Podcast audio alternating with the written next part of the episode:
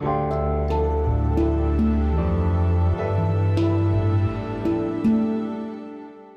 schreiben das Jahr 2021 und das hier ist die sogenannte Gegenwart.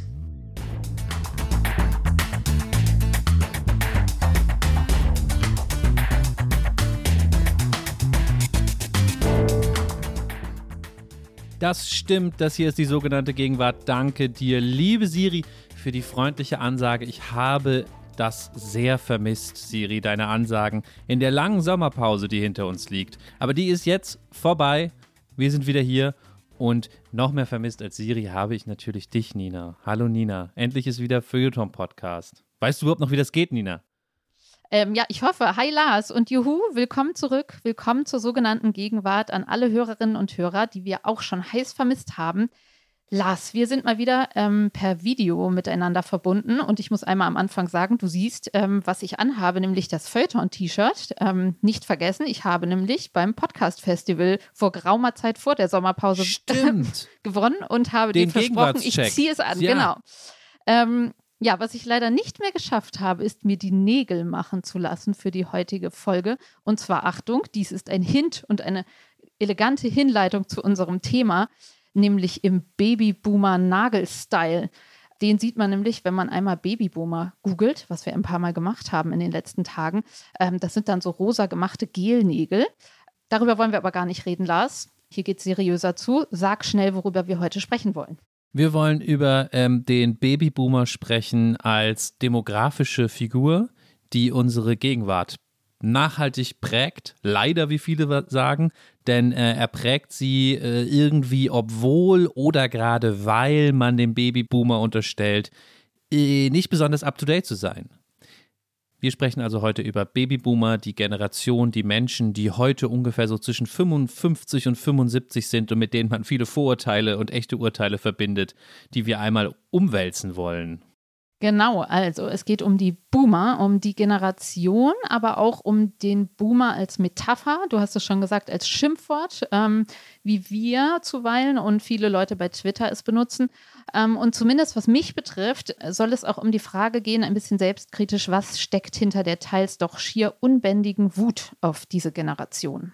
Warum hassen wir Millennials die Boomer? Hassen wir sie überhaupt? Das werden wir heute klären. Vorher aber schnell unser Aufwärmspiel, der Gegenwartscheck, dessen XXL-Ausgabe Nina beim letzten Mal gewonnen hat. Mal gucken, wie sie heute abschneidet.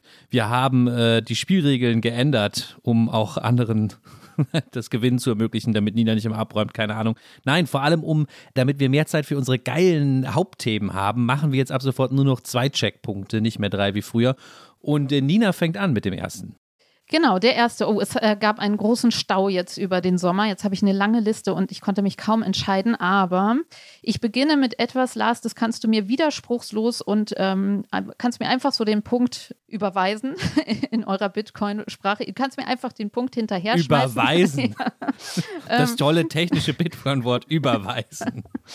ähm, nämlich es äh, ist etwas aus dem ländlichen Bereich und du bist ja eher urban in Eppendorfer ähm, Straßen unterwegs. Also kennst du dich eh nicht aus und kannst mir den Punkt einfach geben. Und zwar stehen immer mehr Bobbycars ohne Kinder, verwaiste Bobbycars auf ländlichen Straßen, insbesondere in kleinen Städten oder Dörfern am Straßenrand rum.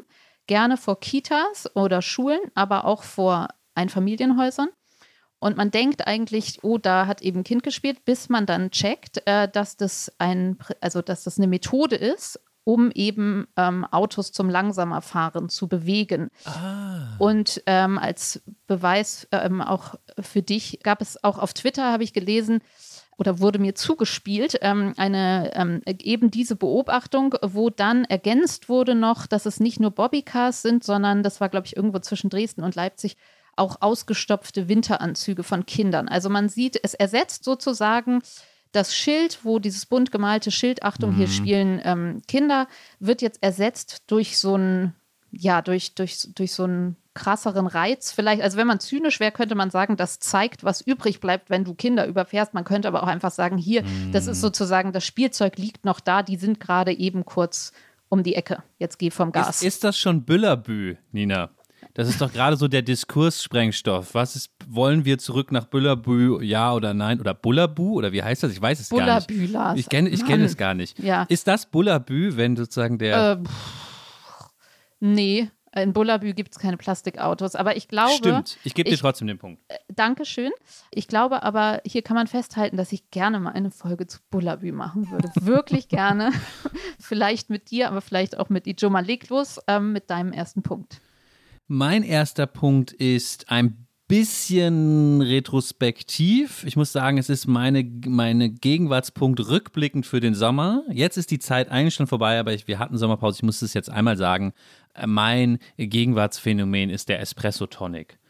Ich weiß, dass ähm, Leute, die etwas schneller sind als ich, ihn vielleicht schon letztes Jahr getrunken haben und vielleicht sogar schon im Jahr davor. Aber meine Position ist, erst dieses Jahr, diesen Sommer ist der Espresso Tonic richtig aufgeblüht. Ich saß jeden Tag in der Sonne und habe mindestens drei davon getrunken.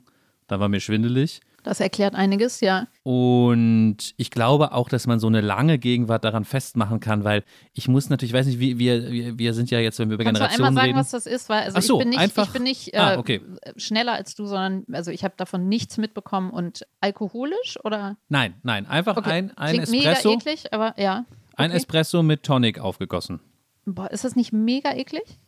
So, so Nein, Säure denkt oder man, so? denkt ja. man, ist aber das leckerste der Welt. mhm. Okay. Das ist das leckerste der Welt. Ich bin nicht so ein Fan. Manchmal gibt es auch Cold Brew Tonic oder Cold Brew Ginger Ale. Das ist nicht so mein Ding. Aber Espresso und Tonic passt einfach so perfekt zusammen. Ich verstehe gar nicht, warum ich das jetzt erst entdeckt habe, dass man das zusammen Also trinken klingt auf kann. einem harten Anschlag auf irgendwie so Magenschleim heute oder sowas. Aber äh, ich würde sagen, in dieser Kaffeewelt kriegst du alle Punkte von mir, weil irgendwie da bin ich schon so lange raus.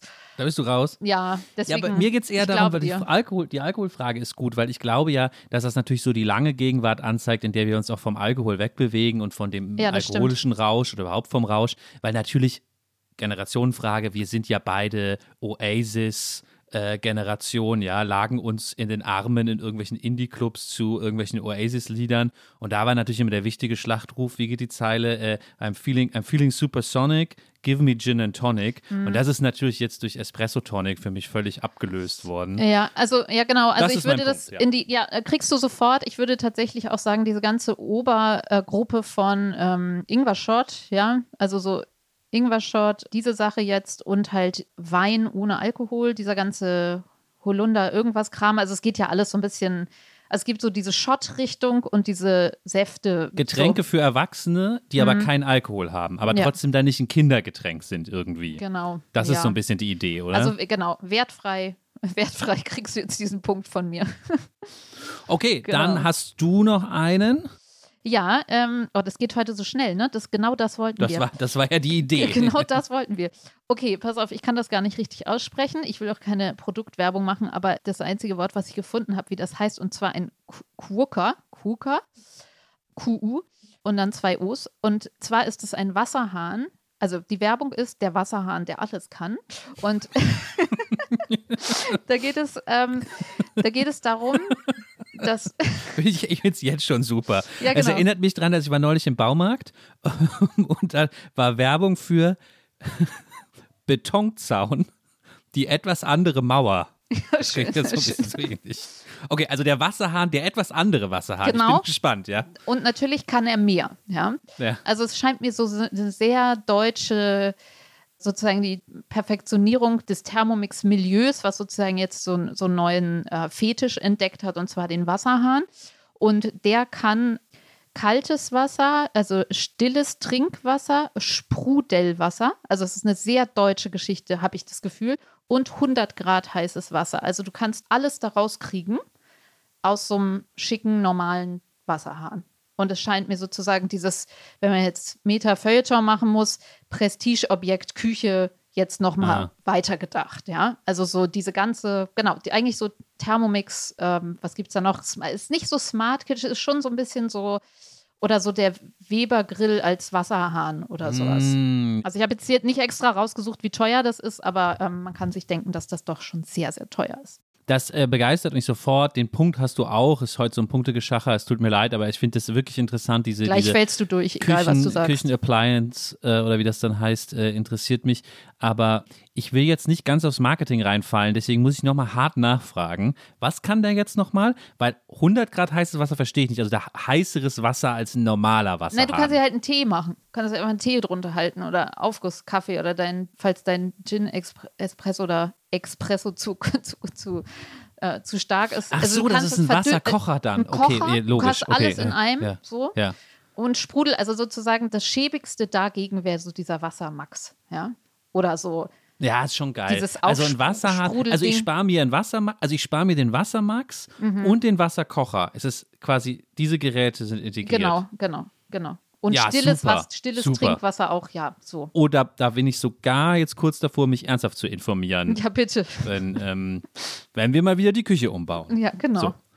Einen Punkt habe ich noch. Also die Frage ist, Ja. wenn du das verwechselst, dann verbrühst du dir halt die Hände morgens. So denke ich halt natürlich gleich wieder, ne? Wenn du dann irgendwie mit halt ein Sprudelwasser und dann, naja, egal. Auch mit ja. Kind- mit Kindern. Mit Kindern, genau. Mit den ganzen Kindern Kindern. schwierig? Ja, schwierig, ja. ich hoffe, da sind dann vielleicht irgendwelche Sicherheitsvorkehrungen. Ganz aber das, bestimmt. aber das war's. Oder gibt es noch ein Gerät, was das irgendwie integriert? Nee, das, also das kannst du dann nächstes Mal referieren, wenn du dich schlau gemacht hast. Es ist toll, es ist toll.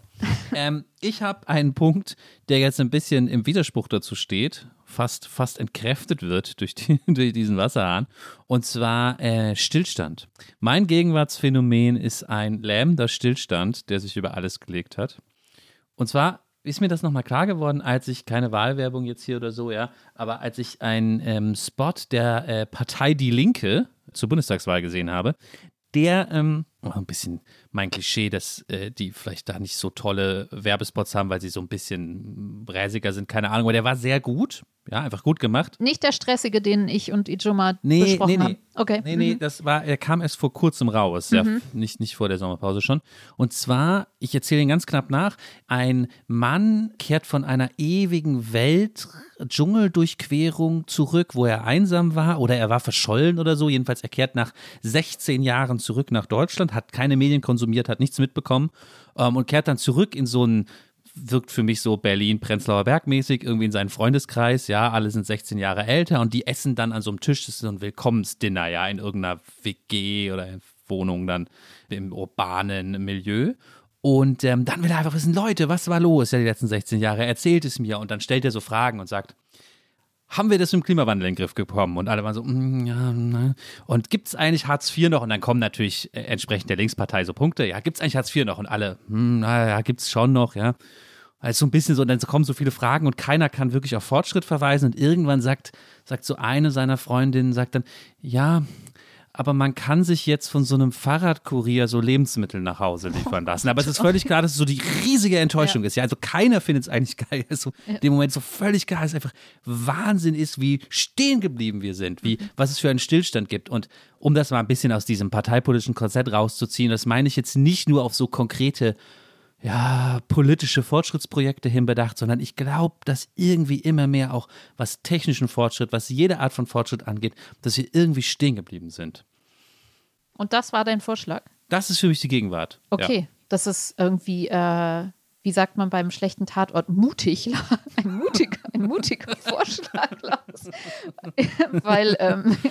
Lars sagt auch gleich, dass dir nichts eingefallen ist. Nee, nee, nein, also nein, aber ich- Nina, Nina, das Thema Ja. beschäftigt mich wirklich und äh, kann ich kurz noch, ein, ich muss noch einen Satz sagen, weil ich Bitte, will die ja. Gelegenheit nutzen, auf was hinzuweisen. Und zwar, äh, ich will dich ja jetzt nicht damit, äh, kann man wahrscheinlich zehn Stunden drüber reden. Ich will dich damit ist nicht auf jeden Fall ein ich, Hauptthema, würde ich sagen. ein Ja. Hauptthema. Ich habe aber was Kurzes dazu geschrieben und zwar anlässlich eines äh, Science-Fiction-Romans, der gerade verfilmt wurde, nämlich Dune. Und diesen Text findet man in unserem tollen Was wir lesen Newsletter. Falls Hörerinnen und Hörer von uns das noch nicht kennen, es gibt einen Literatur-Newsletter der Zeit, der heißt Was wir lesen. Findet ihr, wenn ihr googelt Was wir lesen, die Zeit, dann kommt ihr auf die Website, da könnt ihr euch anmelden. Und da gibt es in der aktuellen Ausgabe auch einen Text von mir über das Buch Dune, wo ich mich auch an dieser These ein bisschen abarbeite, da habe ich dann noch mehr Ideen dazu. Nicht, dass du jetzt denkst, Nina, ich hätte mir das gerade aus dem Ärmel gezogen, weil mir nichts eingefallen wäre. Ja, also aber doch, das macht mich schon so ein bisschen sprachlos, weil das jetzt so Meta, Meta, Meta ist, dass das eigentlich ein Hauptthema ist.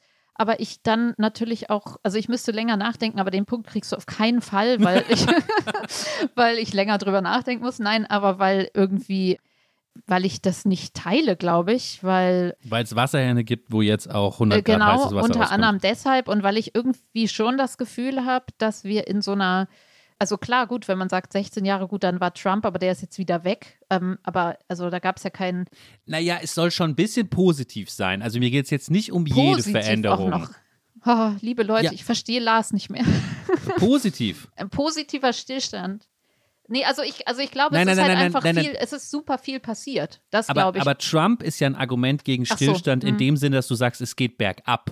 Nö, gar nicht. So. Ich meine nur wieder wertfrei. Es ist viel passiert und es ist eine wahnsinnig, also ich habe schon das Gefühl, dass es so eine, sagen wir selbst, wenn an der Oberfläche nichts passiert ist, dass unter der Oberfläche schon ziemlich viel passiert ist und dass man ja bei vielen Dingen im Moment das Gefühl hat, dass es sozusagen. Aber nichts Gutes das ist jetzt erstmal egal. Stillstand ist doch jetzt erstmal ähm, neutral gesagt, so, dass okay. super viel passiert ist. So, ich meine, Me Too, ja, oder irgendwie, guck mal jetzt, was für Debatten wir führen. So, also ich glaube, da muss man sich schon irgendwie, wenn man zurückzoomt nochmal auf diese Zeit, was wir ja mal machen könnten, jetzt nicht, nicht jetzt.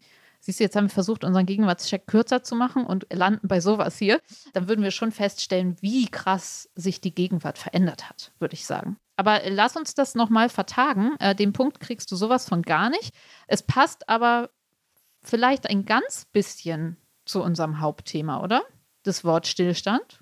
Ja, sehr, finde also, ich. Sehr, finde ich, ja. Denn da würde ich jetzt einfach mal drauf, ich bin noch immer so, äh, wie sagt man, puzzled, merkst du von deinem, Vorschlag. Mm, Nächstes Mal hole ich auch so ein Riesenwort, so, Glaube. Liebe. Metaphysik. So, also Lars, komm, wir reißen uns zusammen. Es geht zu unserem großen Thema, den Boomern. Wir freuen uns nämlich auch schon lange auf dieses Thema, weil wir wollten schon ewig, wir haben immer gesagt, wir machen noch mal eine Boomer-Folge. Äh, wir wussten irgendwie nicht wann. Wir haben das ja auch schon ein paar Mal, sind sie vorgekommen, zum Beispiel in der Folge zu den Bullshit-Jobs, wo es um moderne Arbeitswelten oder, oder traditionellere Arbeitswelten ging. Und jetzt haben wir uns entschieden, die einfach mal heute zu machen, nämlich kurz vor der Bundestagswahl. Warum? Offensichtlich, weil es doch irgendwie wieder eine Boomerwahl werden wird. Also sowohl was die Kandidaten betrifft, sowohl Scholz als auch Laschet sind Babyboomer und vor allem, weil es doch so scheint, als würden die Boomer ähm, auch als Wählerinnen und Wähler diese Wahl mitentscheiden, als würde es vermutlich keinen, doch keinen Generationswechsel geben in der Kanzlerschaft. Und natürlich ist auch die Kritik an den Kandidaten, vor allem den zwei Boomer-Kandidaten, eben auch häufig, gerade bei Laschet, Boomer-Kritik. Ja, deswegen muss man vielleicht sagen, jenseits der faktischen Frage, welcher echte Boomer jetzt bei welcher Wahl äh, sich wie entscheidet und die Wahl mitbestimmt und welchen Boomer wählt, gibt es ja diese diskursive Ebene, auf der die Figur Boomer so extrem wichtig geworden ist in den Debatten der letzten zwei, drei Jahre, vielleicht sogar noch länger her, müsste man nochmal überlegen, vielleicht sogar schon fünf. Es gibt natürlich auch, äh, sorry, als Fußnote äh, schön reingegrätscht, es gibt ja auch gro eine große Schnittmenge zwischen dem alten weißen Mann. Ne? Also das ist, glaube ich, so ein bisschen vielleicht mhm. von der Zeit her, wo man das mhm. so als Schimpfwort benutzt, so ein bisschen gleichzeitig, aber es ist nicht, nur, es gibt eine große Schnittmenge, ist aber nicht genau das Gleiche. Ne? Ja. ja, aber wir haben auf jeden Fall zu tun mit dieser diskursiven Figur, die jedes Jahr, glaube ich, irgendwie wichtiger wird im ganzen Social Media Meme-Zirkus. Und ähm, das hatte sicher seinen Höhepunkt vor zwei Jahren oder einen Höhepunkt, als es dann noch diese Wendung gab, okay, Boomer. Manche erinnern sich vielleicht, da gab es dann plötzlich so Memes und T-Shirts und alles Mögliche. Und der eigentliche Witz war, dass Okay Boomer so ein abfälliger Kommentar war, den man einem anderen drunter posten konnte, wenn der irgendwas Boomermäßiges gesagt hat, fast unabhängig davon, ob er jetzt wirklich Boomer war. Ja, also wenn der irgendwie sagt, hier, ich will äh, kein Tempolimit und Gendern macht die deutsche Sprache kaputt, dann einfach okay Boomer drunter gepostet. Das war dann, da konnte man dann Likes einkassieren und die Sache war irgendwie erledigt und da wurde dieses Wort erst so richtig groß, hatte ich das Gefühl. Und es wurde natürlich auch dazu benutzt, dann richtig politische Stimmung zu machen. Da kriegte das dann wirklich so eine, da wurde das an der Frontlinie benutzt, der politischen Kämpfe. Ja. Ja, total. Also ich glaube, äh, bevor wir die harten Eckdaten nochmal besprechen, wer jetzt per Definition, welche Jahrgänge dazugehören, wollen wir genau diese, wie du jetzt für Twitter beschrieben hast, diese Chiffre mal ästhetisch, also diesen Begriff ästhetisch abtasten. Ich wollte ja eigentlich gerne ein Boomer-Haiku schreiben, also weil alle Wörter, die man diesen Boomern zuordnet, doch schon so eine Wirkungskraft haben, wenn man die nur so ausspricht, dass es fast, dass man fast so ein ähm, negatives Gedicht daraus machen könnte. Ich fange mal mit so einer Assoziationskette an und du kannst ergänzen, dann können wir hier so ein bisschen Boomer-Ästhetik-Ping-Pong spielen, Lars. Also Boomer zu sein heißt zum Beispiel, man ruft auf dem Festnetz an. Man hat ein Sparbuch. Man isst rotes Fleisch. Man hat eher etwas Übergewicht, stirbt gerne mal an Herzinfarkt. Man klickt doppelt auf alles drauf im Internet und zwar mit einer Maus, die man am sogenannten PC hat, mit einem Kabel. Ähm, man kriegt eine gute Rente, man hat eine T-Online-E-Mail-Adresse, man fliegt gerne, man fliegt regelmäßig auf die Kanaren und vor allem hat man dabei kein schlechtes Gewissen. So, das könnte jetzt Keine ewig so weitergehen. Genau. Auf die Kanaren. Ja, ich würde dir, ich würde dir Festnetz abziehen, weil wenn ich jetzt weiter im Kopf so die Sache spinne, passt das für mich nicht ganz, weil ich immer finde, der Boomer ist nicht offline. Der ist extrem online, Ja, das nur stimmt. halt nicht bei TikTok und vielleicht auch nicht so bei Twitter, aber der ist doch so bei Facebook unterwegs. Und dann gibt es da so eine Spiegel-Online-Meldung, ja, und dann kommentiert er irgendwie drunter, schreibt er statt Greta Thunberg Greta Thunfisch drunter. Ja, ja, so in den stimmt. Kommentaren. Ja, aber schon, schon sozusagen äh, sehr internetaffin, ja, sehr aktiv da. Die, die da sind, oder auch bei WhatsApp sind die auch sehr, Ja. ne, stimmt, nee, Ja, recht, die ja. WhatsApp-Gruppe, ja. Mhm, Der ja. hat so WhatsApp-Gruppen mit so anderen Boomern aus irgendwie dem Boomer-Ortsverband und dann werden da so, äh, so Memes gegen Annalena Baerbock weitergeleitet, ja, weil die will Grillwürstchen verbieten und keine Ahnung, was man dann auf diesen Memes sieht, irgendwie ähm, irgendwas gegen Tofu oder so. Und genau, beim Grillen, das muss ich unbedingt noch sagen, beim Grillen fällt mir sofort das ein, was ich als erstes vor Augen habe, wenn ich an Boomer denke, ja. Und zwar, weil ich es jeden Tag sehe, und zwar, wenn ich bei mir in den Edeka gehe, dann ist das so ein lebensgroßer Pappaufsteller, was ja eh schon immer groß, also die Ich gerade sagen, lebensgroße ist der Pappaufsteller sind eh schon immer groß. das ist auch, ja. mhm. Der ist auch schon Boomer. Das ist ja. auch schon Boomer. Ja, aber dieser ist von einem Boomer, nämlich von dem Sportmoderator Gerhard Delling. Ich weiß nicht, ob du dich erinnerst, hat früher mit Mhm. Netzer immer die würde. WM, WM-Spiele So der? Deutschen kommentiert. Ja, so ein dünner, großer, ja. Überhaupt auch Sportmoderator ist auch so ein geiler Boomer-Beruf. ja, irgendwie. also- Ja. So. Der steht da als Pappaufsteller und wendet gerade so ein Würstchen auf so einem Grill. Ich weiß nicht mal, für was das eigentlich Werbung ist, für den Grill oder für das Würstchen oder so, ja, und begrüßt mich da. Und man kann sich aber um ihn herum gleich sozusagen sein Boomer-Papp-Einfamilienhaus, den Boomer-Papp-SUV, sozusagen alles, das äh, es geht sofort zu einem Bild, was Ja, sich ja, ergibt, ja, ja. wenn Gerhard Delling da an dem Grill steht. Und ja, das, das sind auf jeden Fall so die Synapsen, die da bei mir ins Feuern kommen. Die Boomer-Lebenswelt, ne? Man merkt schon, Lars, also Es könnte auch sowas bei Lego sein, dass es so gibt Lego Stadt, Lego Piraten. hattest du nicht, irgendwann hattest du mir doch letzte Woche so ein Boomer-Gesellschaftsspiel zugeschickt oder so. Ah ja, ganz wichtig, es gibt von dem berühmten Quiz Trivial Pursuit, gab es schon immer eine Babyboomer Edition, wo dann Was ist dann da? Babyboomer-Fragen dabei sind. Okay. Die Fragen sind so, dass sie diese Jahrgänge besonders leicht beantworten können. Und dann gibt es okay. Junior-Fragen für die Kleinen. So ist das Okay, ja, Spiel krass. äh, aufgebaut. Das ist ja, eigentlich ziemlich geil. Also so als Generation. Ja. Ja, okay. Um, um, dies, um, dies, um das sozusagen gleich zu, weil die einen kriegen Fragen zu Aber, die anderen kriegen Fragen zu, äh, keine Ahnung, äh, Shirin David. Ja. Ich wollte aber gerade noch sagen, das das wäre toll, so so bei. Lego. Ja, Bei ja. Lego stelle ich mir vor, dass es einfach gibt Piraten, Ritterburg und Boomer. Also einfach mit so einem Auto und so einem Grill und so. Das ist das als, als so eine Welt, so eine Spielwelt. Ja, ja. Also wir merken, äh, wir haben es mit vielen Zuschreibungen zu tun, mit vielem äh, Lebensweltlichen, aber bevor wir jetzt da ganz doll abdriften, kannst du noch mal sagen, was ist gesichert über diese generationelle Kohorte? Also wer genau ist das? Ah ja, genau, stimmt. Das ist gut, das sollten wir jetzt einmal machen, sonst denkt man, wir haben uns das irgendwie alles ausgedacht oder worüber reden die da eigentlich, wer soll das sein? Das Ganze ist ja nicht nur ästhetisierender äh, Quatsch, möchte ich jetzt fast sagen, nein, ästhetisierendes Feuilleton, sondern es ist einfach eine feststehende Wendung. Babyboomer heißen so, weil es nach dem Zweiten Weltkrieg in, ich glaube, allen westlichen Industrienationen, wenn es da eine Ausnahme gibt, weist uns gerne darauf hin, aber in allen, die ich kenne, gibt es sehr geburtenstarke Jahrgänge, deswegen Babyboom nach dem Zweiten Weltkrieg. Das war dann irgendwann vorbei. Wir wissen alle, irgendwann sind die Geburtenraten gesunken, sogar tiefer als vor dem Krieg dann, weil da gibt es ja tausend Thesen zu Pillenknick oder überhaupt die Gesellschaft hat sich verändert, Leute haben weniger Kinder bekommen. Das heißt, die Boomer sind diese letzte große Generation, die es nach dem Zweiten Weltkrieg gab. Das gilt, wie gesagt, nicht nur für Deutschland, für die USA sicherlich auch. Daher kommt auch der Begriff. Da haben ihn Forscher irgendwie mal so eingeführt und definiert.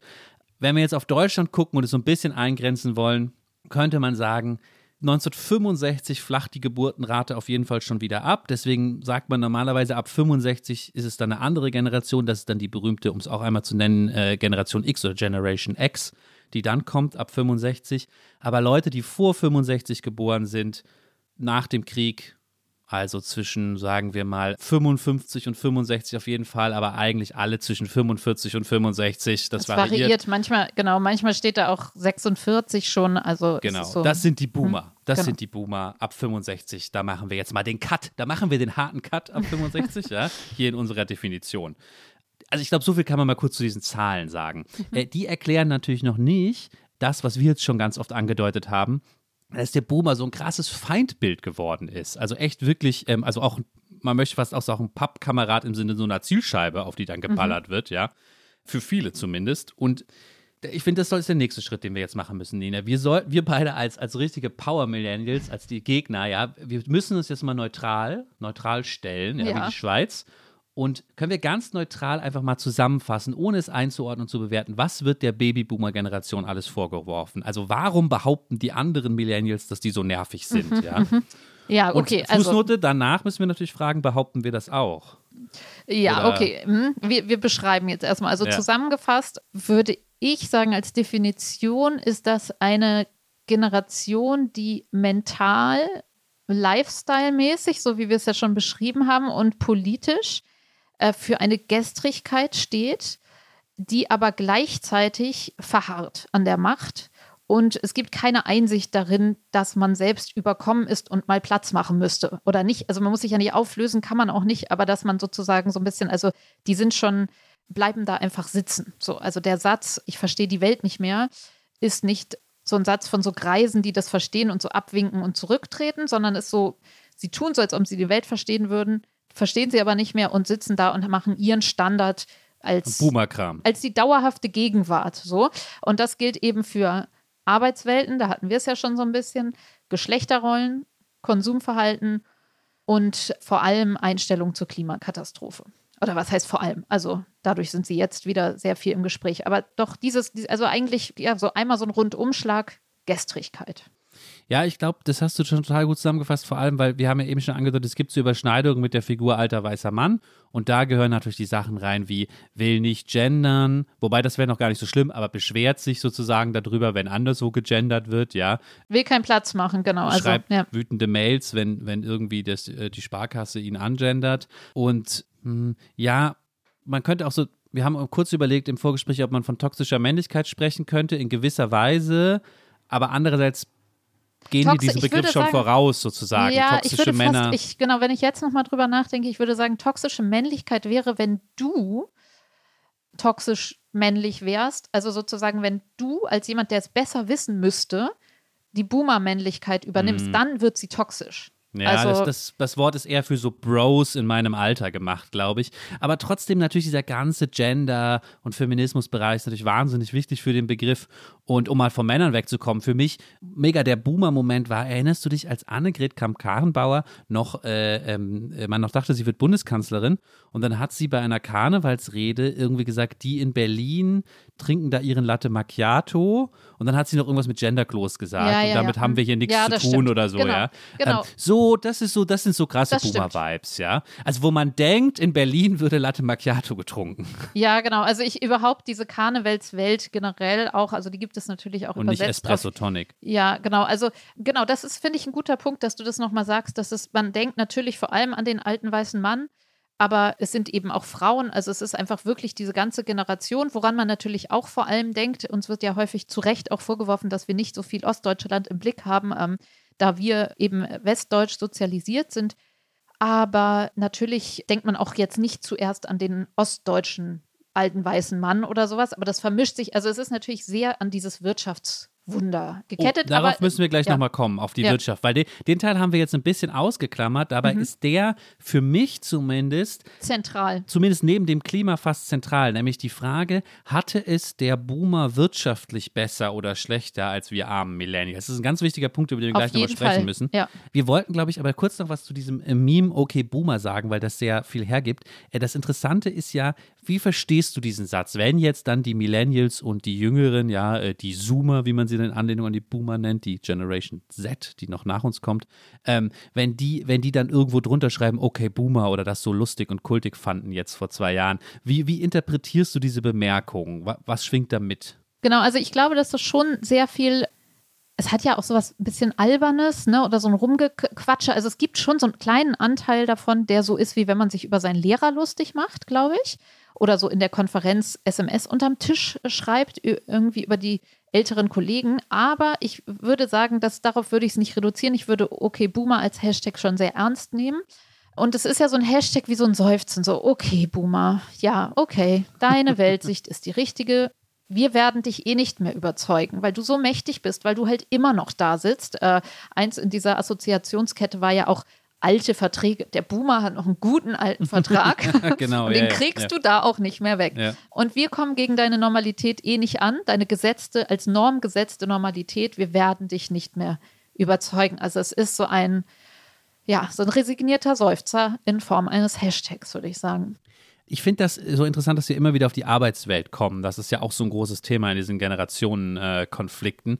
Und da gibt es viele Soft-Faktoren, ja, wo man so sagt, ja, uns schreibt man dazu, wir wollen Work-Life-Balance oder so. Ähm, und weiß gar nicht, was man dem Boomer da dann unbedingt äh, zuschreibt. Aber Na, arbeiten bis zum Umfallen. Arbeiten und, bis äh, zum Umfallen. Okay, aber dann, dann ist das genau der Ja, Punkt. aber cooles Arbeiten bis zum Umfallen. Eben nicht toxisches, sondern stolzes Arbeiten bis zum Umfallen, oder? Nix Okay, und auch nichts mit zur Kita fahren und abholen und so natürlich. Ah ja, okay, gut, das ist natürlich klar. Bei den, da waren natürlich Männererwerbsbiografien und Frauenerwerbsbiografien noch sehr voneinander getrennt. Ich würde das, glaube ich, jetzt gerne aufgreifen, weil dieses, genau, es ist total interessant. Der Boomer glaubt auf jeden Fall von sich selbst, dass er sehr hart gearbeitet hat für den Wohlstand, den er jetzt besitzt. Gut, das würden wahrscheinlich die meisten Leute von sich selbst glauben. Während wiederum die Millennials. Ich glaube ich glaub dem das auch. Also das hat er ja auch. Also oder diese ganzen, ich würde schon sagen, dass er das hat, auf jeden Fall. Oder er kommt aus dieser Welt, wo man, das kann man ja irgendwie verteufeln, bemitleiden, was auch immer, bewundern, egal. Aber man kann ja sagen, doch, der hat viel gearbeitet. Das war jetzt nicht so eine, der, der hat schon einen Grund, so dass er das sagen kann. Hm. Ich würde jetzt, glaube ich, erstmal wirklich fragen, wie sich das zu uns verhält, weil es gibt ja sofort einen Konflikt, weil die Millennial-Position ist dann oft, ja, aber wir arbeiten noch viel mehr und sind noch prekärer, aber wir können nicht den gleichen Wohlstand genießen. Wir haben keine Perspektive auf euren Wohlstand, ihr Boomer. Das ist zumindest erstmal die Konfliktlinie jetzt. Ich will mich dazu noch nicht verhalten, bitte keine, bitte nicht äh, sofort böse werden, liebe Boomer. Aber das ist ja die Konfliktlinie und jetzt ist doch die Frage, hatten es die Boomer als sie so alt waren wie wir, nicht vielleicht doch einfacher? ich will ja jetzt niemandem unterstellen, dass er nicht gearbeitet hat und nicht hart gearbeitet hat, aber waren die Voraussetzungen vielleicht doch irgendwie einfacher, so dass sie weniger psychisch belastet waren, weniger prekär, dass sie besser Vermögen aufbauen könnten? All diese, all diese Fragen werden ja bei diesem ökonomischen Diskurs gewälzt, wenn es Boomer gegen Millennials geht. Und ich finde das, wenn du mir den kurzen Exkurs da auf jeden erlaubst, Fall. ich würde, super interessant ich, finde. ich kann ja, da jetzt gleich, ganz viel weil du zur Tür musst. Äh, Nein, ich, ich, ich muss gleich ganz viel dazu sagen. Zu dem Gefühl, ja. Zu dem Das Gefühl, Ist, genau. okay. Aber vielleicht kannst du jenseits, bevor ich mit dem großen Gefühl anfange, was jetzt Arbeit und all das betrifft oder Stress und so, vielleicht kannst du sagen, was kannst du noch mal hier den Faktenmann spielen? Ich versuche mal den Faktenmann zu spielen, weil ich das total spannend finde. Sind eigentlich Boomer irgendwie, hatten die ökonomische Vorteile gegenüber unserer Generation? Und wenn man da sich einmal reinbegibt und versucht, das auseinander zu klamüsern und wirklich da was Belegbares zu finden, dann wird es gleichzeitig kompliziert, aber auch interessant, weil da lernt man dann was darüber, wie diese Generationenkonstellation funktioniert. Es gibt bei Twitter eine Grafik, äh, die ab und zu dann wieder so mit so einem viralen Tweet rumgeht, auf die man da gerne verweist. Und die sieht so aus. Du musst dir das so vorstellen. Drei Kurven, ja. Eine für Boomer, eine für Millennials und es gibt sogar noch Generation X nochmal extra, ja, die man sieht. Und die Kurven zeigen an, es geht hier nur um die USA, weil es amerikanische Daten sind, wie so oft, zeigen an, in welchem Alter welche dieser Generationen welchen Teil des Vermögens der Gesellschaft hatte, wie viel Prozent davon, ja. Und ähm, tatsächlich sieht man da sofort, die Millennial-Kurve dümpelt so ganz unten irgendwo bei der Baseline irgendwie rum und kommt gar nicht sozusagen hoch, ja. Ähm, und ist immer noch bei, wenn die Millennials dann 35 sind, dann ist die immer noch bei ein paar Prozent vom Gesamtvermögen.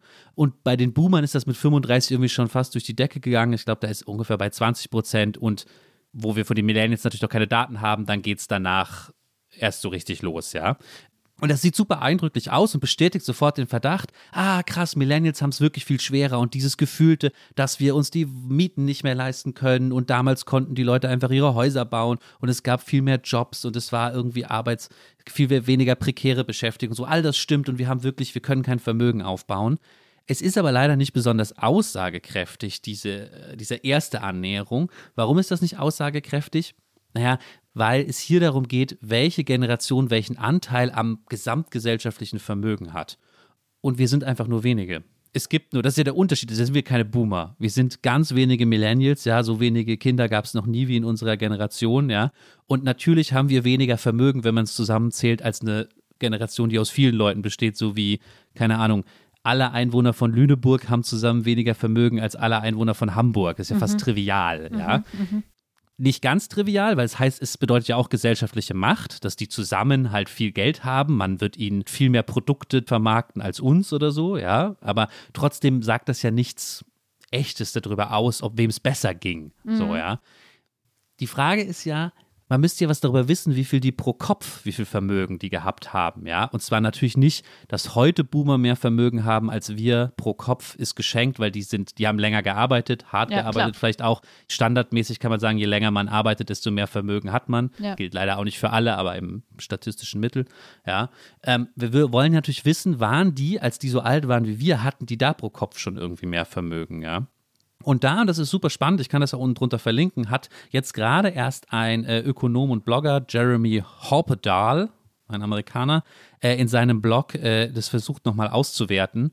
Und tatsächlich hatte der Boomer genauso viel Vermögen im Durchschnitt mit Mitte 30 wie wir Millennials. Okay, also wenn man das krass, sozusagen ja. darauf zusammenfasst, gibt es da wenig Unterschied. Die Zahl ist in dem Sinne nicht aussagekräftig, weil wir haben es mit einem ganz simplen Durchschnitt zu tun. Also das heißt, da zählt natürlich für unsere Generation auch Mark Zuckerberg mit rein. Das hilft mhm. mir jetzt natürlich nichts, äh, dass Mark Zuckerberg sehr viel Geld hat, aber wir reden ja über Generationen gerade.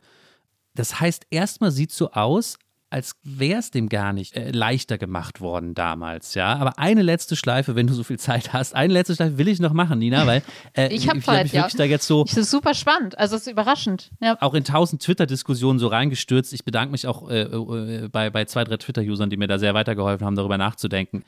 Das, der nächste Schritt ist doch, ist hier nicht was komisch. Boomer, also als Boomer 35 waren, hatten sie das gleiche Vermögen wie wir im Durchschnitt. Wann waren die 35? Ja, sagen wir irgendwie so in den 90ern, so grob. Kommt drauf an, welche Definition. Bisschen dann nach hinten, bisschen dann in die 80er rein, ja. Ähm, wir sind heute 35 und das ist Vermögen ist gleich, da muss man sagen, inflationsbereinigt, lassen wir mal diese Komplikationen außen vor. Aber Nina, wir sind ja als Volkswirtschaften, als Gesellschaften viel reicher geworden seitdem. Das wäre jetzt meine erste Frage es gibt doch mehr Vermögen, es ist doch was dazugekommen, ja. Wir wachsen doch die ganze Zeit. Offensichtlich ist dieses gewachsene neue Vermögen. Haben wir davon nichts nicht, abbekommen? Haben wir davon nichts abbekommen. Okay, das aber dann der und Punkt, der Faktor soziale der Ungleichheit, Punkt. würde man den dann nicht auch einrechnen? Immer dieses, es ist weiter, es geht weiter auseinander. Also mich, ich finde das alles super interessant, was du erzählst, aber genau, also soll ich schon den Übergang zum Gefühl machen oder möchtest du noch mehr zu den? Weil ich finde es super interessant. Also alles, was, äh, was du sagst, überrascht mich. Aber zu der sozialen Ungleichheit würde ich gerne ganz am Ende noch was, ganz, ja. ich glaube ganz am Ende des Podcasts einmal was sagen, weil ja. die klammer ich jetzt einmal aus und vielleicht mache ich meinen kleinen Exkurs, binde ich jetzt mit der für mich überraschenden Erkenntnis ab, die das Ganze jetzt so im Kreis führt, dass wir es aber hier auch mit einem, naja, fast Scheinproblem zu tun haben, weil ja, wir haben weniger von diesem zusätzlichen Wohlstand abbekommen. Das heißt, wir sind relativ ärmer geworden. Wir sind heute relativ ärmer als Boomer in unserem Alter. Aber die, der Grund ist dafür ganz simpel und das macht auch Sinn, wenn man drüber nachdenkt. Boomer sind mehr. Es führt wieder nur das, Boomer sind mehr und sie sind älter geworden und kriegen Der rote deswegen mehr Faden Vermögen. durch diesen Podcast. Boomer genau. sind einfach mehr. Und wenn eine Gesellschaft älter wird und man dazu nimmt, dass ältere Leute mehr Geld haben als jüngere, da wird es immer so sein. Da kann man mhm. machen, was man will. Es wird immer so sein, dass eine kleine jüngere Generation relativ ärmer ist, weil es sind halt ganz viele Alte da, die schon viel Gelegenheit hatten, Vermögen einzusammeln. Und bei den Boomern damals war es ja nicht so. Die waren ja viele Junge. Da war es halt anders. Am Ende geht es nur darum, dass wir so wenige sind. Das kommt egal, wie rum man es dreht, sozusagen. Nicht nur, aber vieles läuft darauf hinaus, wir sind einfach wenige und Boomer sind viel. Das ist immer die basale Erkenntnis. Mhm. Interessant, dass du noch nichts übers Erben gesagt hast, Lars, aber vielleicht, weil das auch sich noch nicht richtig doll nieder, also, oder jetzt erst beginnt dann mit 35 niederzuschlagen in unserer Kohorte. Egal, aber ähm, ich würde gerne einfach mal sagen, so sehr ich das interessant finde, du kannst mir eigentlich alles erzählen über das faktische Vermögen dieser Generation. Für mich bleibt eine riesige gefühlte Ungleichheit auch in diesem Diskurs, also daher rührt ja auch diese Wut, würde ich sagen. Und wenn ich mir dieses Gefühl genauer anschaue, komme ich auf eine These, nämlich das, oder auch, es geht ja um Narrative, was erzählen wir uns über uns selber? Und der Riesenunterschied zwischen den Nachkriegswirtschaftswunderkindern, den Boomern und grob gesagt allen uns Jüngeren, ist ja einfach das fundamental beruhigende Wissen darum, also auf Seiten der Boomer, dass das Schlimmste schon war. Nämlich Krieg und Hunger und Armut und Zerbombung und all das.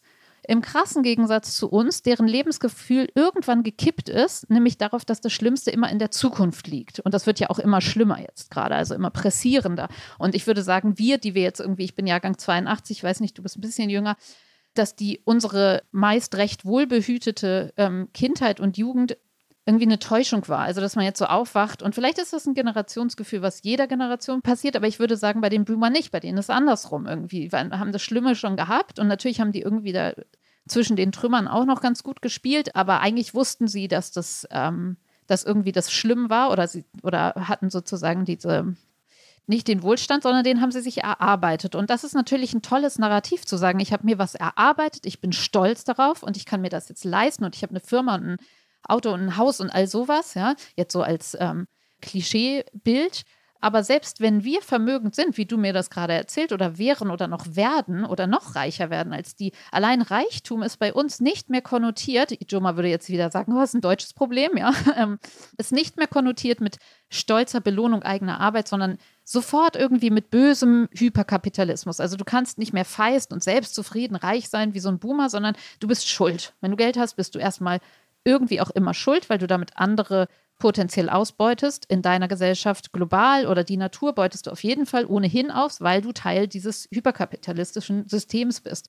Ähm, allein dadurch, dass du atmest, machst du dich schuldig. Also dieses, ich übertreibe jetzt Lebensgefühl, dass nichts mehr unschuldig ist. Kinder kriegen Essen, Urlaub, selbst das Wetter ist nicht mehr unschuldig. Neuerdings nicht nur die Hitze, sondern auch der Regen sind nicht mehr unschuldig. Und der Boomer hockt halt da und sagt, oh, es regnet, heute gehe ich nicht raus und alles gut. Und wir sitzen da und denken, oh, Starkregen, alles äh, ist ein Zeichen der nahenden Apokalypse. So. Das würde ich, also du merkst, ich werde schon wütend, ja? Ja, aber ich, ich verstehe das, ich das total gut. Weißt du, woran ich gerade denken muss? Zweiter politischer Werbespot, den ich heute äh, kurz nacherzähle. Hast du das gesehen von Fridays for Future? Diesen äh, The, The Monster is Real Spot, war auch nee. so eine kurze Twitter-Diskussion. Ein äh, wirklich sehr gut gemachter Spot. Ein Mädchen, äh, keine Ahnung, siebenjähriges Mädchen liegt im Bett und der Papa, kein Boomer, sondern in unserem Alter, ja, oder ein bisschen älter dann vielleicht, ähm, soll ihr, sie sagt, es ist ein Monster im Schrank. Äh, sie ist vielleicht auch ein bisschen jünger als, als sieben. Sie sagt, es ist ein Monster im Schrank und der Papa äh, sagt dann, ah, nein, es ist kein Monster im Schrank und so. Und dann bittet sie ihn aber nachzugucken und der Papa macht den Schrank auf und dann ist in bester Art, so dass ich vom Stuhl gefallen bin, in bester Art des besten Hor Horrorregisseurs tatsächlich ein Monster im Schrank. Was der Papa aber macht, ist den Schrank wieder zu und ihr sagen, nein, nein, es ist kein Monster im Schrank und mhm. geht raus und macht mhm. das Licht aus und dann kommt das Monster langsam so wieder das Monster ist die Klimakrise. Mhm. Und das war ja genau das, was du gerade beschrieben hast, weil die Boomer sind aufgewachsen in dieser Erzählung, es gibt keine Monster mehr im Schrank. Das ist mhm. sozusagen die Boomer-Erzählung. Und wir die haben Monster, jetzt das guck mal, da, wir, die, wir alle spüren, da, es gab, die Monster waren eben noch da, aber tun ja. so, als ob sie, ob, ja, ob sie nicht ja. gegeben hätte. Keiner guckt da mehr hin, nach vorne gucken, monsterfreie Zone, ne? Oder so, stimmt eigentlich noch besser. Da gab es die Monster auch, aber man hat aus anderen Gründen, haben die deren Elterngeneration dann so getan, als wären sie gar nicht da. Mhm. Ja, ja. Aber bei uns ist das halt dieses Problem, dass wir wieder das Gefühl haben, es sind wieder Monster im Schrank. So, so fasse ich das mal zusammen. Diese ja, die Monster kommen raus. Die Monster kommen ja. auf jeden Fall raus. Die, sind, ja. die gehen nicht weg, sondern sie kommen näher. So. Und das ist, glaube ich, als, also wenn man jetzt auf Reichtum und all sowas geht, ist das schon so ein Grund, wie, wie verortet man sich in der großen Menschheitsgeschichte, sage ich jetzt mal, ja, oder in der Geschichte des Landes. Aber nee, schon in der Menschheitsgeschichte. Ne? Und also ich war ja auch schon in der letzten Folge mit Ijoma so wütend auf Armin Laschet und ähm, ich finde, jetzt ist der Punkt vielleicht nochmal, dass man diese Wut, die habe ich zur Vorbereitung auf diese Folge nochmal mir genauer angeguckt, weil ich habe das Gefühl, gerade Armin Laschet zieht so viel von dieser Boomer-Wut äh, auf sich, von der ich auch denke, es kann nicht genug von ihr geben, aber ich merke so, bei mir ist da echt so ein Gefühlsüberschuss und immer wenn ich den habe, gibt es schon sowas, wo ich dann so denke, ah, irgendwas steckt da halt noch hinter.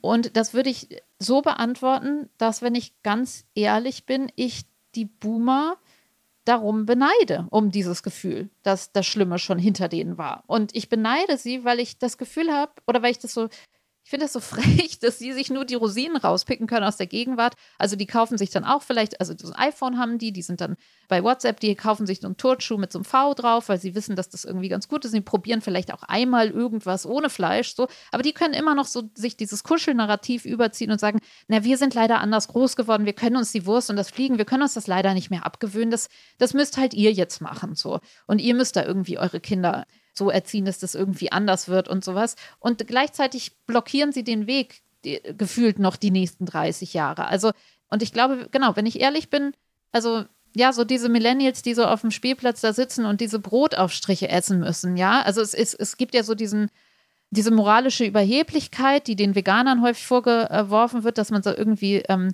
sagt, wir sind auf der, wir stehen auf der besseren Seite oder den Grünen generell.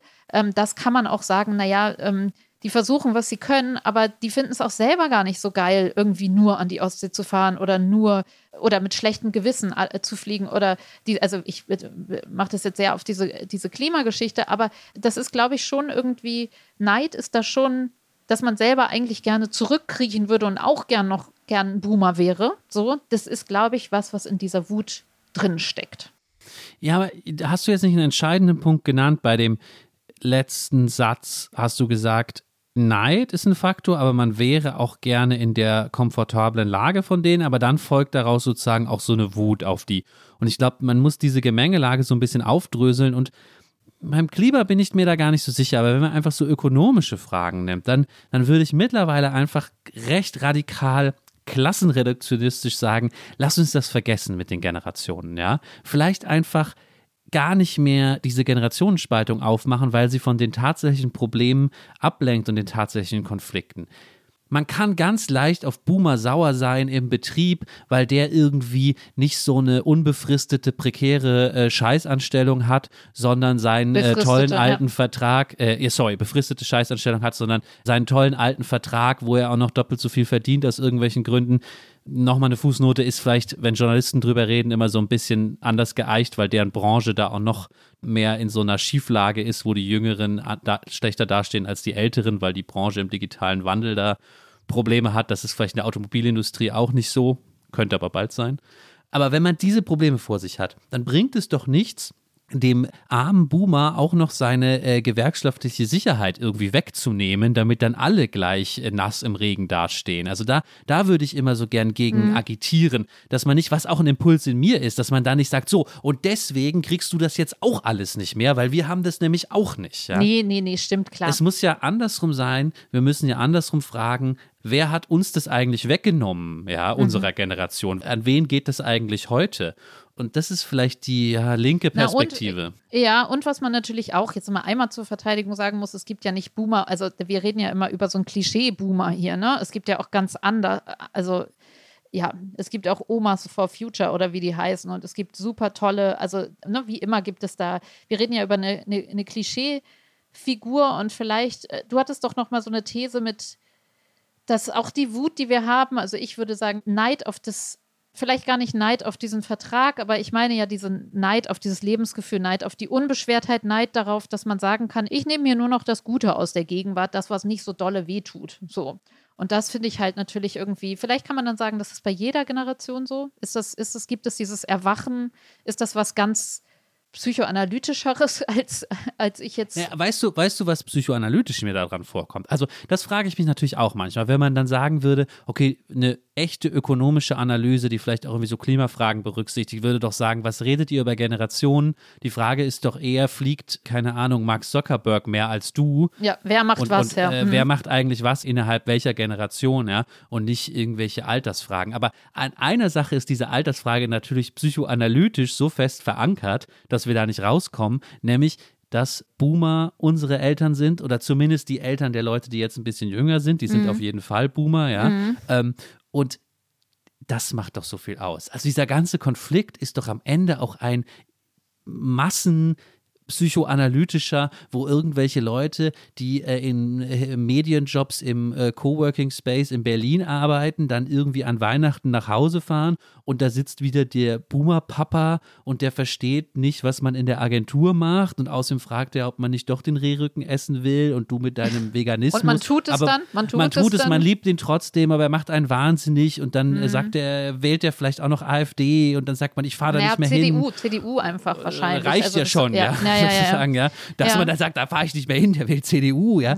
Und äh, das ist doch diese ganz, dieser ganze Abfuck, der da mit klar, das dranhängt. ist, ja, das ist, das Wenn ist das schon, nicht die eigenen Eltern wären. Ja, das ist schon ein guter Punkt, weil natürlich, also so wie eben mit dem Monster im Schrank, ist es, es sind ja immer die eigenen Eltern, es sind ja immer die eigenen Großeltern. Also Generationen kannst du ja nie trennen von dir selbst. Also jeder ist ja irgendwie auf die Welt gekommen und es ist immer, es ist ja wie, wie eine große, also ja, wie, es ist ja immer eine, eine große sozialpsychologische Familienaufstellung, die man da jetzt irgendwie macht. Und ja, also wenn ich jetzt darüber nachdenke, klar, wir sind natürlich, wir hatten das ja schon häufiger, so diese Waschlappigkeit der Millennials, ja, die, wenn man die jetzt, wir sind ja hier ein Feuilleton-Podcast, muss man schon mal, äh, wir haben jetzt hier ja gar kein Kulturprodukt besprochen, aber wenn man, also gewisserweise, so wie du es beschreibst, werden wir ja alle zu so Lars Eidingern, ja, wenn wir zu unseren Eltern fahren. Also so Oh würde ich Gott. das irgendwie, ich würde das so, Wir dieses fotografieren uns vor blasse- Obdachlosen. Nein, dieses blasse Millennial-artige, hier der Film Alle anderen, da geht es natürlich um besonders die Beziehung. Wann war denn dieser Film? Also die meisten haben den ja geguckt und der ist äh, großartig, aber für mich, irgendwie fällt mir da sofort Lars Eidinger ein als, ähm,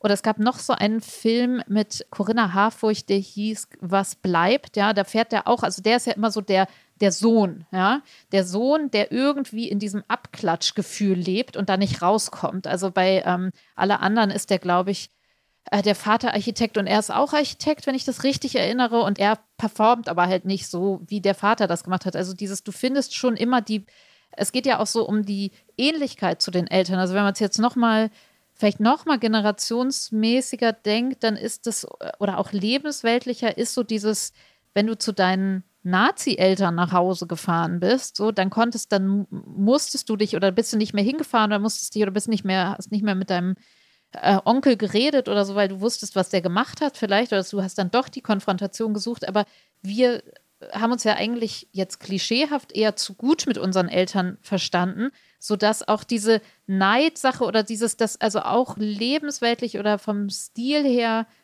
und politisch ist es vielleicht nicht so leicht, sich eben abzugrenzen. Und jetzt merkt man irgendwie, man müsste das und kann das nicht und fühlt sich dabei so ein bisschen waschlappiger und eben, jetzt kommen wir wieder auf die Millennials, die dann eben nicht die Fridays for Future Bewegung sind, also die Jüngeren. Also irgendwie hängt man da so ein bisschen dazwischen und schafft diese, vielleicht erklärt sich so auch sozusagen diese ähm, leicht übertriebene Wut manchmal, dass man irgendwie nicht wütend sein kann, so wirklich. Also das mit der Familie finde ich schon einen wichtigen Punkt, zumal ich auch vielleicht von meiner Seite abschließend nochmal sagen würde, dass ich merke, wie sich das alles vermischt. Also du meintest das ja vorhin mit diesem, nee, die rufen nicht auf dem Fest, also sie sind nicht, sie rufen schon auf dem Festnetz an, aber auch nicht mehr nur, also die sind ja nicht 80 oder 90 dann, aber es vermischt sich bei mir irgendwie, ich bin da schon so, ähm, so wie bei, bei, bei diesem Hashtag oder dieser Chiffre Boomer, halt so Boomer ist alles alte, gestrige tatsächlich und auf die Jahrgänge kommt es mir gar nicht mehr drauf an. Also da merke ich schon so, dass sich da so eine Schludrigkeit entwickelt und dass es eher eine Metapher für alles Gestrige ist und für diese demografische Ungerechtigkeit, auch in dieser Debatte. Wir haben ja den Aufhänger doch zur Wahl jetzt gemacht, dass man denkt, naja, ihr dürft irgendwie bis ins Grab wählen und 16-Jährige dürfen das nicht. So. Also über Corona wollen wir jetzt gar nicht reden mit der Ungleichheit, aber so, also dieses Alte versus Junge ist da schon, ist auch ein Grund, glaube ich, für diesen Wutüberschuss. Ich will trotzdem nochmal zu bedenken geben, ob nicht diese Idee, das an Generationen festzumachen, irgendwie uns von der wirklichen Aufgabe letztlich abhält. Ja, ich finde das ähm, Kinder wählen Beispiel, auch vom Hintergrund von Corona und so weiter, äh, ist gar nicht so schlecht, weil da fällt dann oft der Satz, Familien oder Kinder haben keine Lobby. Und das könnte man ihnen irgendwie, oder das könnte man ausgleichen, wenn, dann gibt es doch so Ideen irgendwie, wenn man, wenn wir jetzt für unsere Kinder mit abstimmen dürfen und haben mehr Stimmen oder und so weiter und so fort. Ja. Aber ich finde diesen Satz schon so falsch. Also Kinder haben keine Lobby, ist letztlich so wie sozusagen, ähm, hört man dann ja auch manchmal, Selbstständige haben keine Lobby oder so. Es stimmt natürlich nicht. Selbstständige haben eine Lobby, wenn sie reich sind, die FDP. Kinder haben auch eine Lobby, wenn sie reich sind, nämlich alle Parteien, die sich irgendwie um die ums Wohlergehen der eh schon gut Betuchten irgendwie kümmern, ja. Also für mich ist es wirklich einfach entlang dieser Okay. Klassenlinien eher zu entscheiden.